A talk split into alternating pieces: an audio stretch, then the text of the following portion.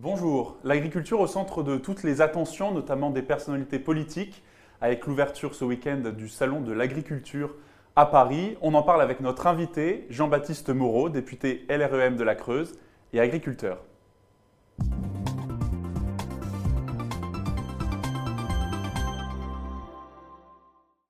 Jean-Baptiste Moreau, bonjour. Bonjour. Euh, je le disais, euh, l'ouverture du Salon de l'agriculture demain euh, à Paris avec Emmanuel Macron qui inaugurera le salon. Vous serez vous-même présent à ses oui, côtés. toute la journée, oui.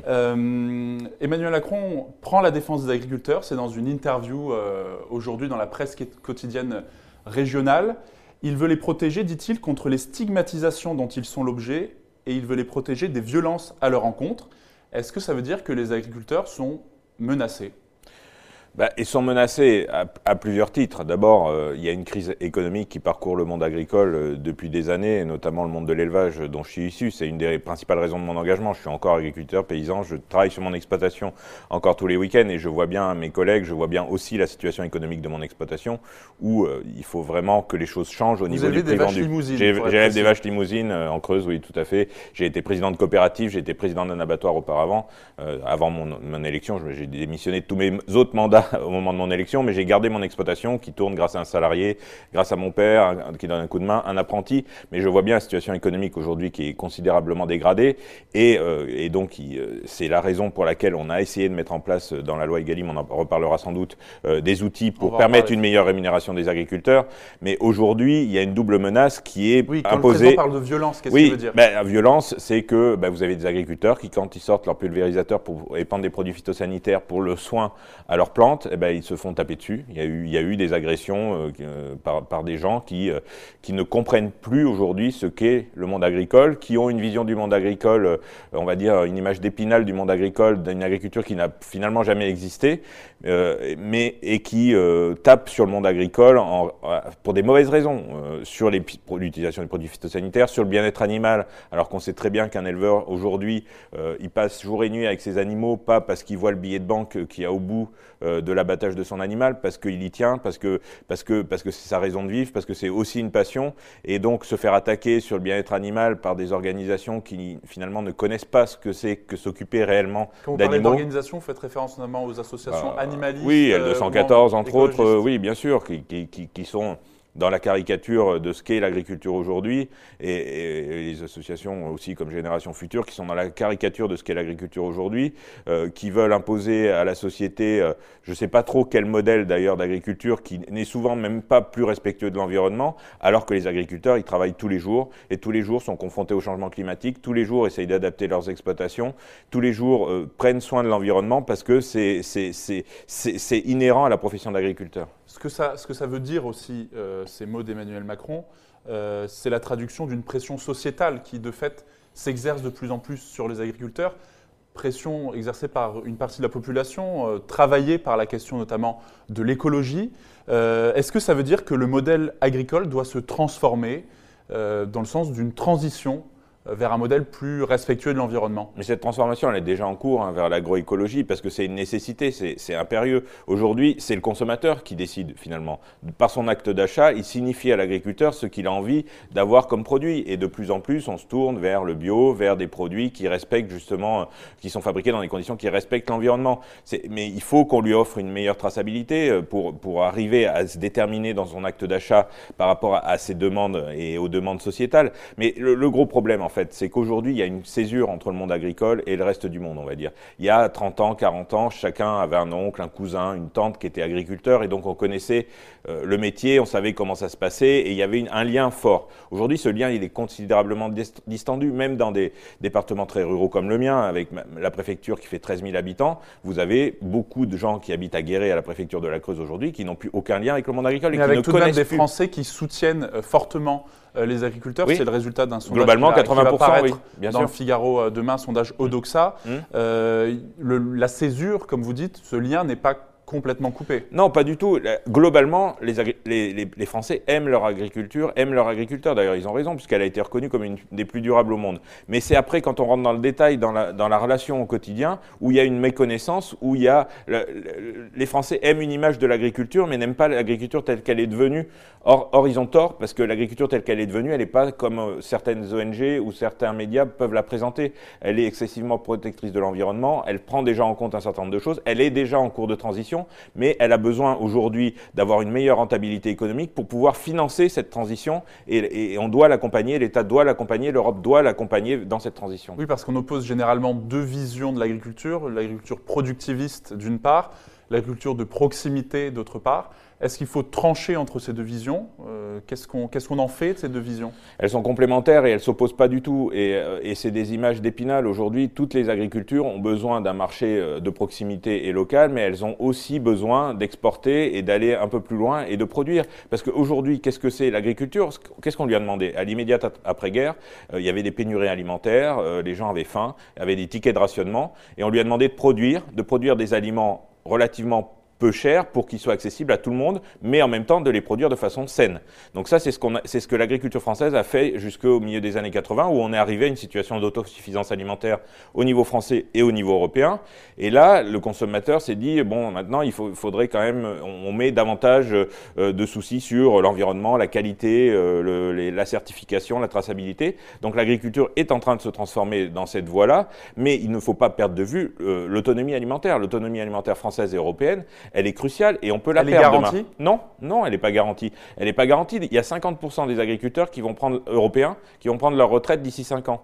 Si on ne donne pas une rentabilité à la ferme, France et à la ferme Europe, on ne retrouvera pas de personnes pour reprendre ces exploitations agricoles. Et s'il n'y a personne pour reprendre ces exploitations agricoles, eh bien, on, aura, on va diminuer au niveau de l'autosuffisance. Et on sait très bien que ça, il serait hyper dangereux au niveau européen de perdre cette autosuffisance alimentaire. Ça veut dire qu'on dépend d'autres pays pour se nourrir. Quand on dépend d'autres pays pour se nourrir, si jamais il y a euh, des querelles euh, géopolitiques ou autres, on peut tout simplement se retrouver avec des pénuries alimentaires, ce qui serait une catastrophe aujourd'hui euh, au niveau européen. Donc il faut pas perdre de vue. C'est pour ça qu'il ne faut pas opposer les systèmes, les deux sont complémentaires. Les deux sont complémentaires. Euh, en parlant de, l'arrivée en retraite d'une grande partie des agriculteurs, vous mettez le doigt sur euh, la lente hémorragie euh, du nombre d'agriculteurs. Ils sont passés, ils sont dix fois moins nombreux aujourd'hui qu'ils ne l'étaient au sortir de la Seconde Guerre mondiale. On connaît la situation des agriculteurs avec 200 fermes qui ferment chaque semaine. Dans le sondage que j'ai mentionné tout à l'heure au Doxa pour le Figaro qui sera publié demain, 8 Français euh, sur 10 considèrent qu'Emmanuel Macron ne soutient pas suffisamment les agriculteurs. Qu'est-ce que vous leur répondez? C'est faux. On a, mis. Alors, on va pas tout résoudre en, deux ans et demi, parce qu'il y, a des productions, notamment, je pense à la viande bovine, qui est en crise depuis euh, la crise de la vache folle, c'est-à-dire depuis 20 ans. Euh, depuis 20 ans, elle ne s'est jamais redressée. Depuis 20 ans, les, agriculteurs vendent en dessous de leur coût de production, ce qui fait que ça leur, coûte de l'argent de, de, produire. Et aujourd'hui, ils n'arrivent pas à se tirer un revenu suffisant.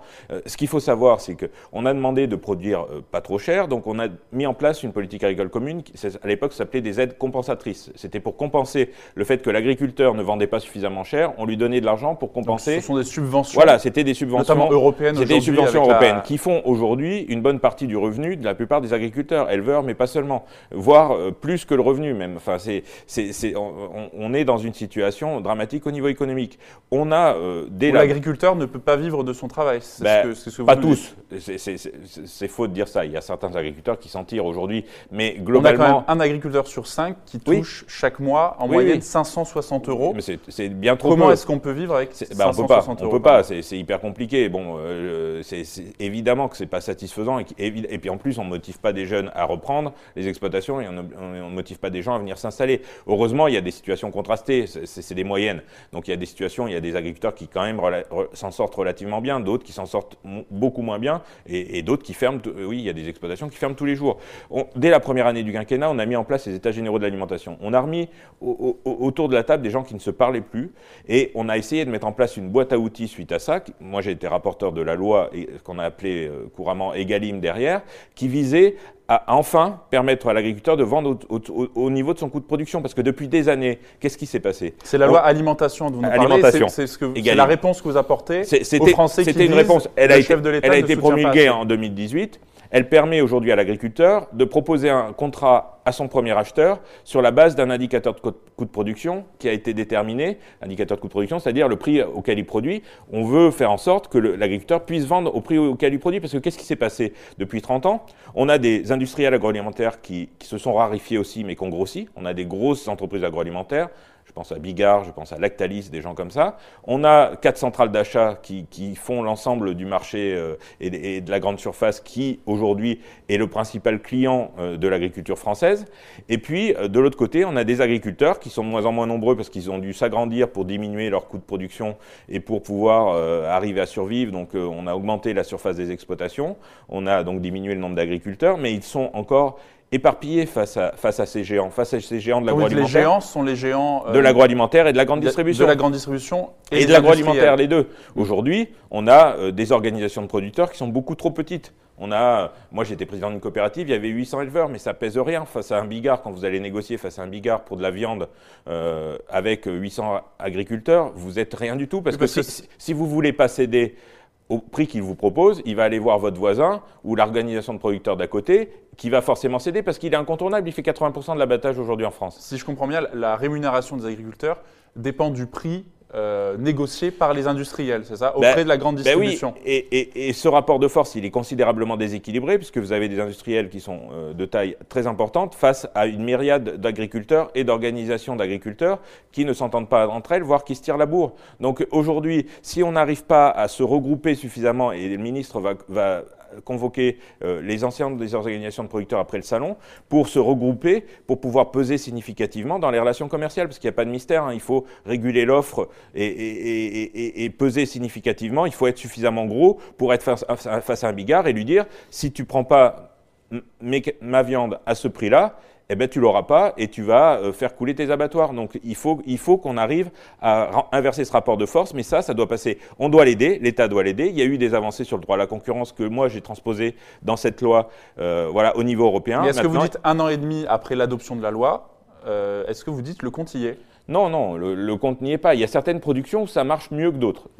C'est pas pour ça que c'est parfait. Mais dans le lait, par exemple, il y a des associations d'organisations de producteurs qui sont de taille conséquente. Aujourd'hui, Lactalis, par exemple, il a trois ou quatre organisations de producteurs en face de lui, différentes. Donc s'il n'arrive pas à conclure un accord avec un de ces acteurs, il perd un tiers de sa, de, de, de, de sa marchandise. Donc ça ne peut pas durer longtemps, il est obligé de conclure. Plus on a mis un médiateur des relations commerciales, on a renforcé son pouvoir pour aider ces producteurs justement à conclure. Il, fait la médiation entre les producteurs et, l'industriel. Donc il y, a des choses qui marchent en lait. En viande bovine, ça ne marche pas du tout. Parce que les organisations de producteurs sont encore beaucoup trop éparpillées façon Pulse, euh, pour parler vulgairement. Et, du coup, elles ne pèsent pas. Elles ne, mais, mais j'ai bon espoir parce que la Fédération nationale bovine, lors de son dernière Assemblée générale, a mis ça au cœur de, son, Assemblée générale, à savoir le regroupement de l'offre. Il y a une autre préoccupation des agriculteurs, c'est la question, on en a parlé, des subventions euh, européennes, des aides, euh, la politique agricole euh, commune. Il y a des négociations en cours en ce moment à l'échelle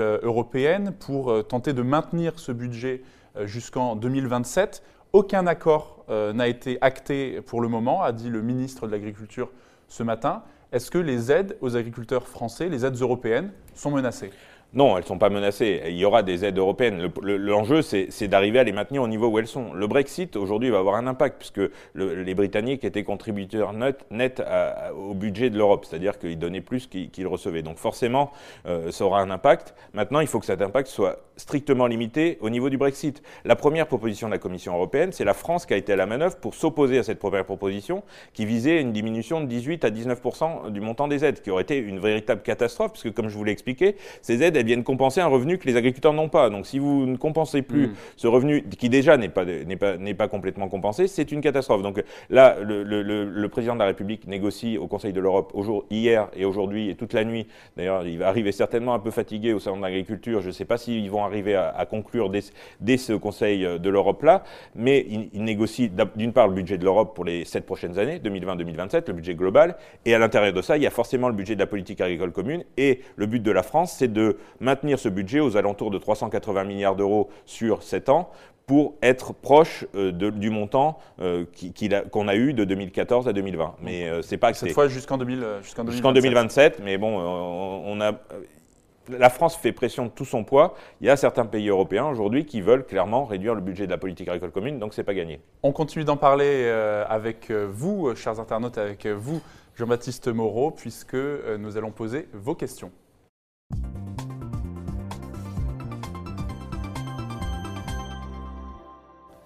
Et c'est Juliette Saint-Jean qui va se faire le porte-voix de vos questions. bonjour Loris, bonjour Jean-Baptiste Moreau. Alors on a une question de Léon, lui qui est agriculteur. Il explique que la sécheresse, le réchauffement climatique euh, est un vrai problème. Et euh, avez-vous des conseils à lui donner? euh, Clairement, la sécheresse et, les agriculteurs sont les premiers témoins du réchauffement climatique. Moi, je viens d'un département où depuis 5 ans, on a eu 3 années de sécheresse. 3 années de vraie sécheresse, dure, comme on n'avait pas eu sans doute depuis 20 ans ou 30 ans, sauf qu'on les a cumulées sur 3 ans. Donc évidemment, il va falloir changer les systèmes d'exploitation, adapter. Il y a eu des choses de fait par le gouvernement là aussi sur euh, la facilitation du nombre de ressources en eau, avec l'objectif d'avoir euh, des, retenues d'eau, euh, une soixantaine sur, sur l'année qui vient, afin de, permettre justement, d'une part, d'abreuver les animaux, parce que c'est quand même la base, et d'autre part, d'arriver à avoir suffisamment d'eau pour sécuriser une partie de la production des agriculteurs, afin de, de ne pas se retrouver en fin d'année avec un manque de fourrage pour les animaux ou euh, un manque de rendement qui entraîne des catastrophes économiques. Donc euh, effectivement, il y, a, une adaptation à faire. Sur des, élevages, par exemple, il va falloir certainement avoir plus d'autonomie alimentaire, c'est-à-dire peut-être avoir moins d'animaux à l'hectare pour pouvoir faire plus de fourrage, pour pouvoir parce que le fourrage, pourquoi on le fait Pour donner à manger l'hiver, quand il n'y a plus d'herbe.